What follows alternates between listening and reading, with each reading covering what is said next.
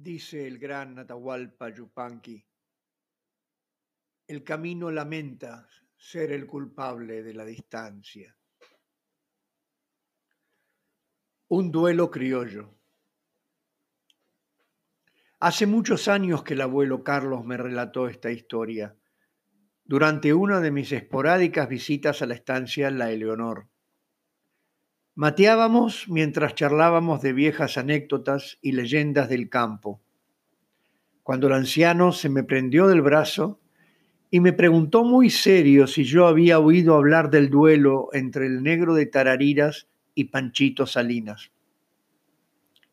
Quedé algo perplejo y contesté que no.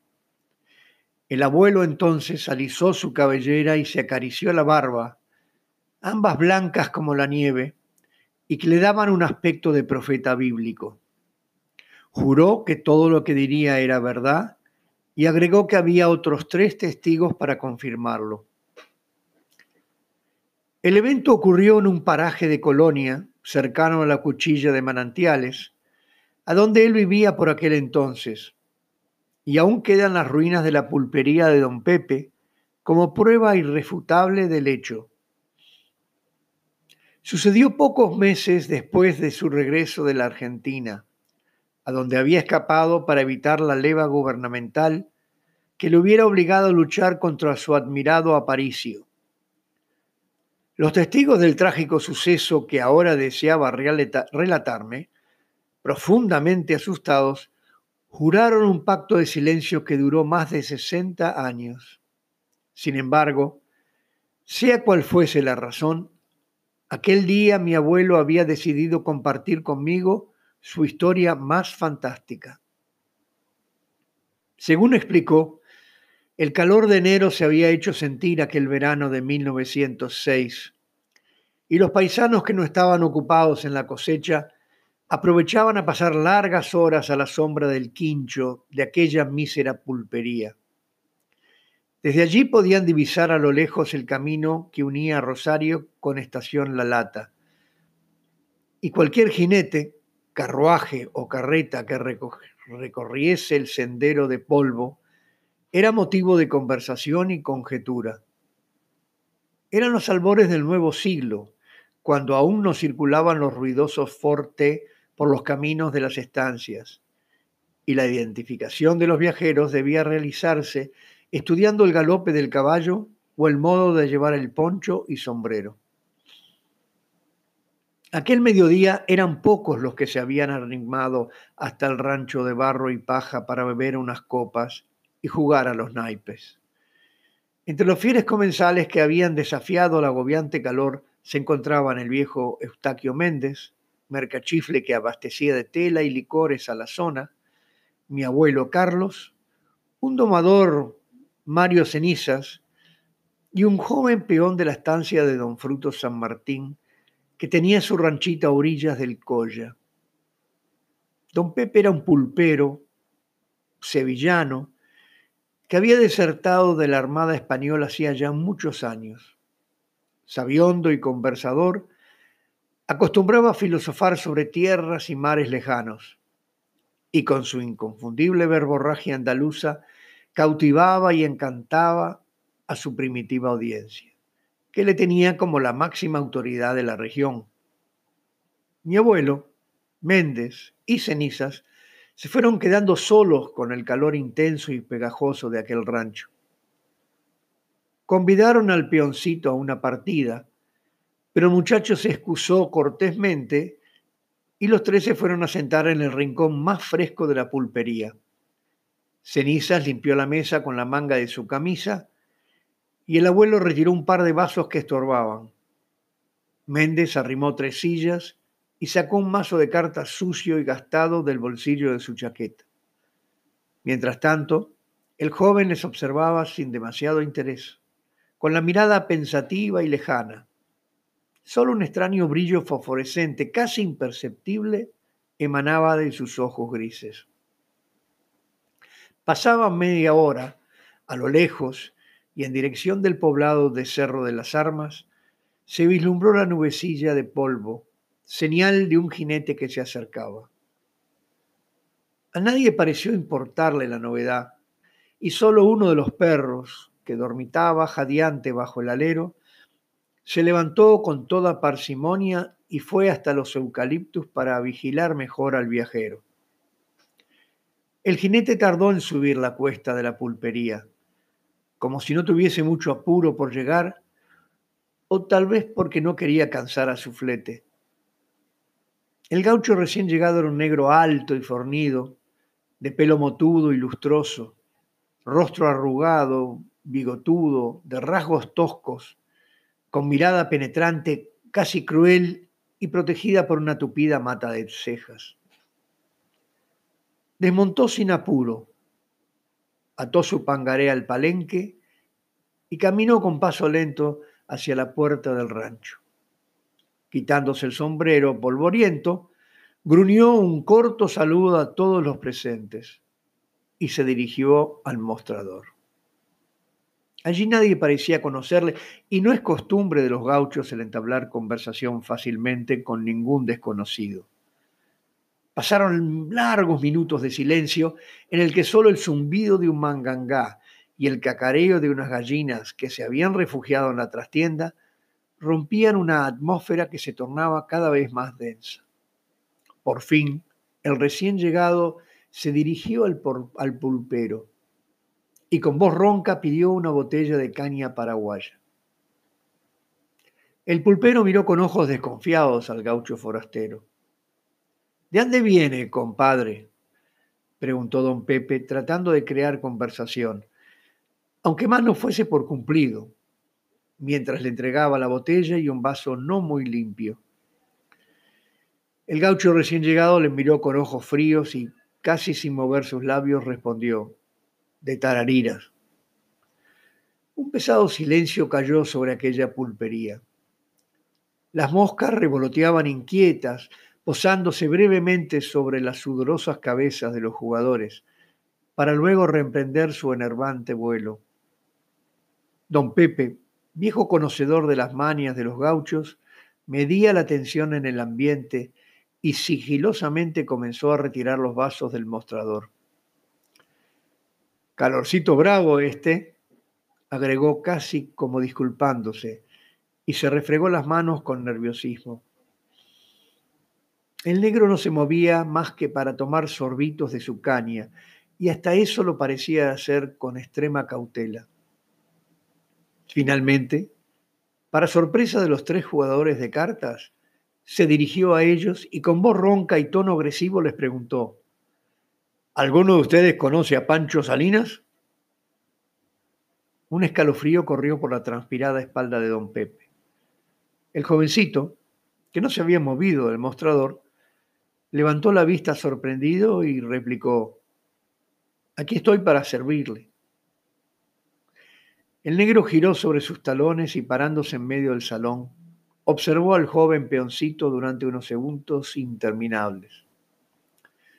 Vos has estado por tararíos demasiadas veces, le dijo con evidente bronca.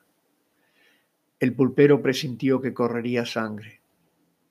Yo voy a donde se me antoja, respondió el muchacho, ahora más altanero. ¿Sabés quién soy yo? preguntó el negro socarronamente porque para ser tan borrego sos demasiado atrevido. No sé ni me interesa, replicó el peoncito, mirándole fijo a los ojos. Y cuidado con lo que dice, no se vaya a arrepentir. El negro le observó un rato en silencio, midiendo su fuerza y calculando la de su rival. Luego se volvió hacia el pulpero, que sudaba cada vez más profusamente, y le espetó. Usted sabe, compadre, que los que se encaman con la hembra de otro, pocos años viven. El pulpero Pepe no dijo nada. Solo miró de reojo por un instante al muchacho y volvió su vista hacia el forastero. Sí, lo que oye, continuó diciendo el recién llegado. Y los que se montan a mi mujer lo pagan con sus tripas. Los tres paisanos en el rincón bajaron sus naipes y pararon la oreja. El jovencito observaba fijo al negro, pero éste, con su voz ronca y tono burlón, continuaba provocándole. Es que son así, le dijo al sevillano. Muy machos para voltearse hembras de otros, pero maulas para pelear con los hombres. El muchacho sintió cómo le hervía la sangre y escupiendo junto a las botas de potro de su rival contestó. Lo que pasa es que hay otros que se quieren hacer los machitos afuera, pero cuando están en el catre con su hembra no saben cómo manejar el garrote. El pulpero se refugió detrás de las rejas protectoras del mostrador. ¡Ay, hijo, una gran puta! Así que con esas andamos, rugió el negro furioso. ¿Con que no soy macho para eso? Y pegando un salto se colocó frente a la puerta, empuñando un brilloso cuchillo en su diestra. Venía afuera y peleá si sos hombre. El muchacho miró a don Pepe y a los otros parroquianos, pero nadie se movió ni hizo el más mínimo gesto de intervenir. La suerte estaba echada. Habría duelo. Salí peleá, no te quedes en la teta, gritó el negro enfurecido, su poncho enrollado en el brazo izquierdo.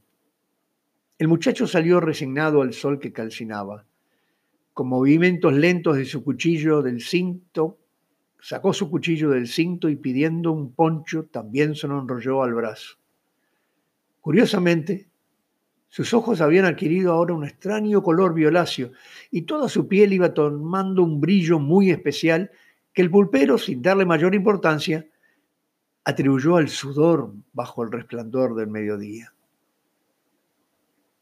Ambas figuras se detuvieron un instante, estudiando el terreno donde desarrollarían su trascendental batalla.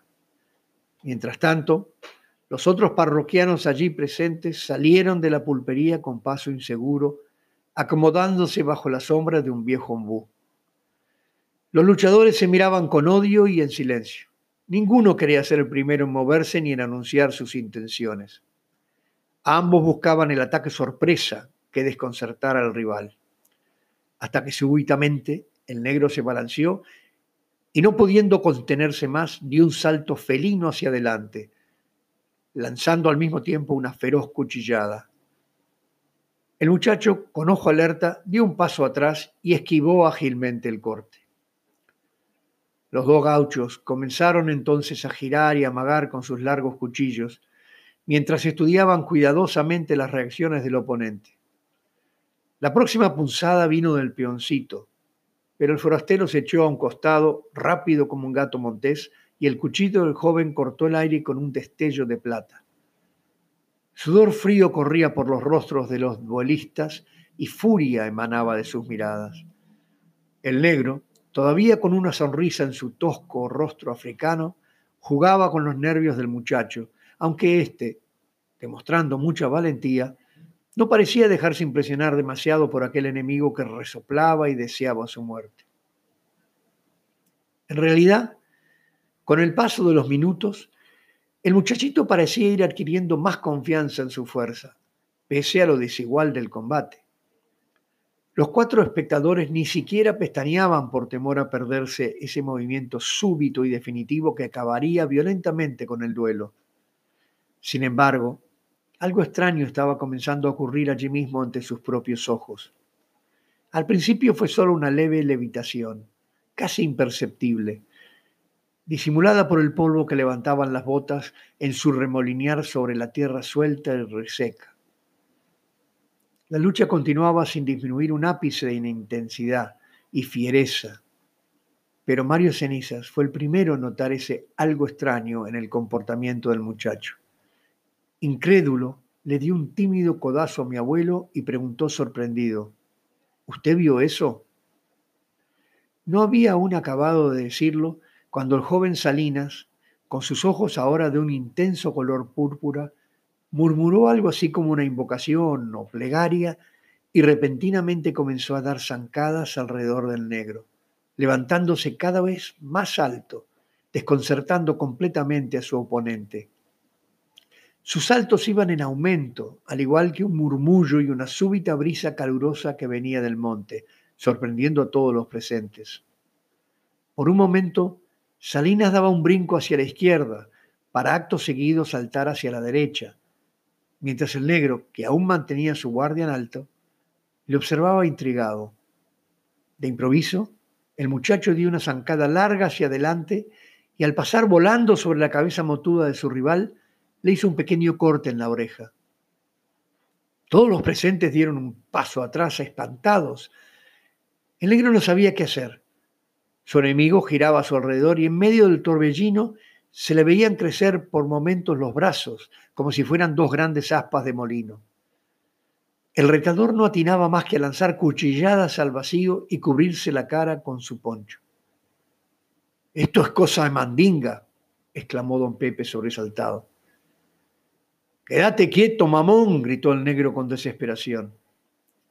Este insulto pareció ofender al muchacho, que comenzó de inmediato a echar una espesa espuma amarilla por la boca y a transformarse, ante el estupor de los espectadores, quedando reducido al tamaño de un robusto carpincho.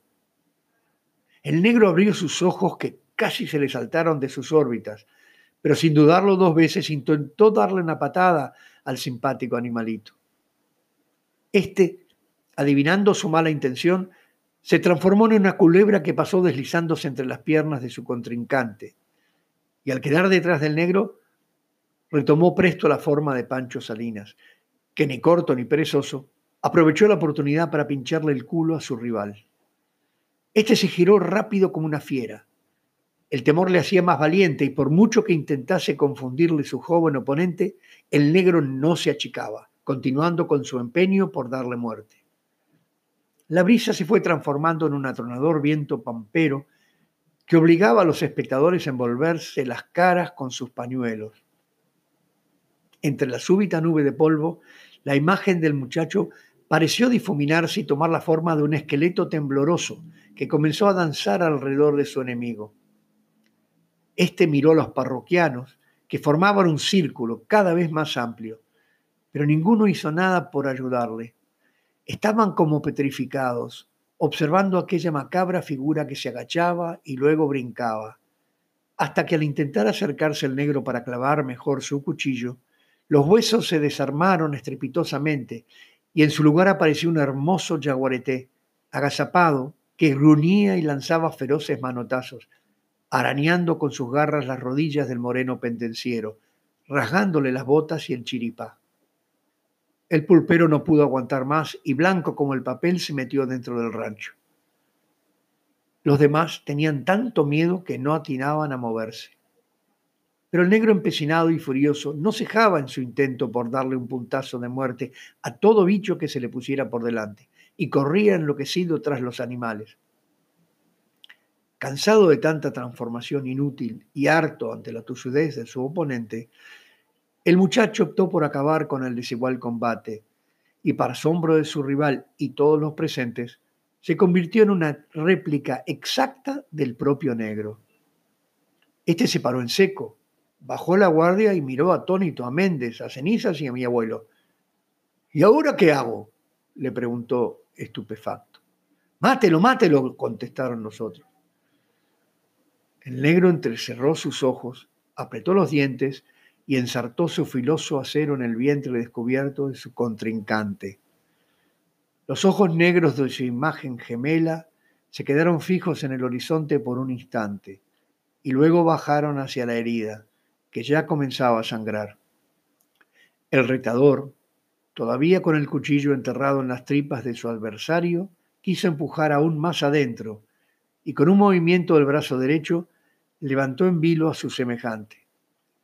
Pareció sostenerle allí una eternidad.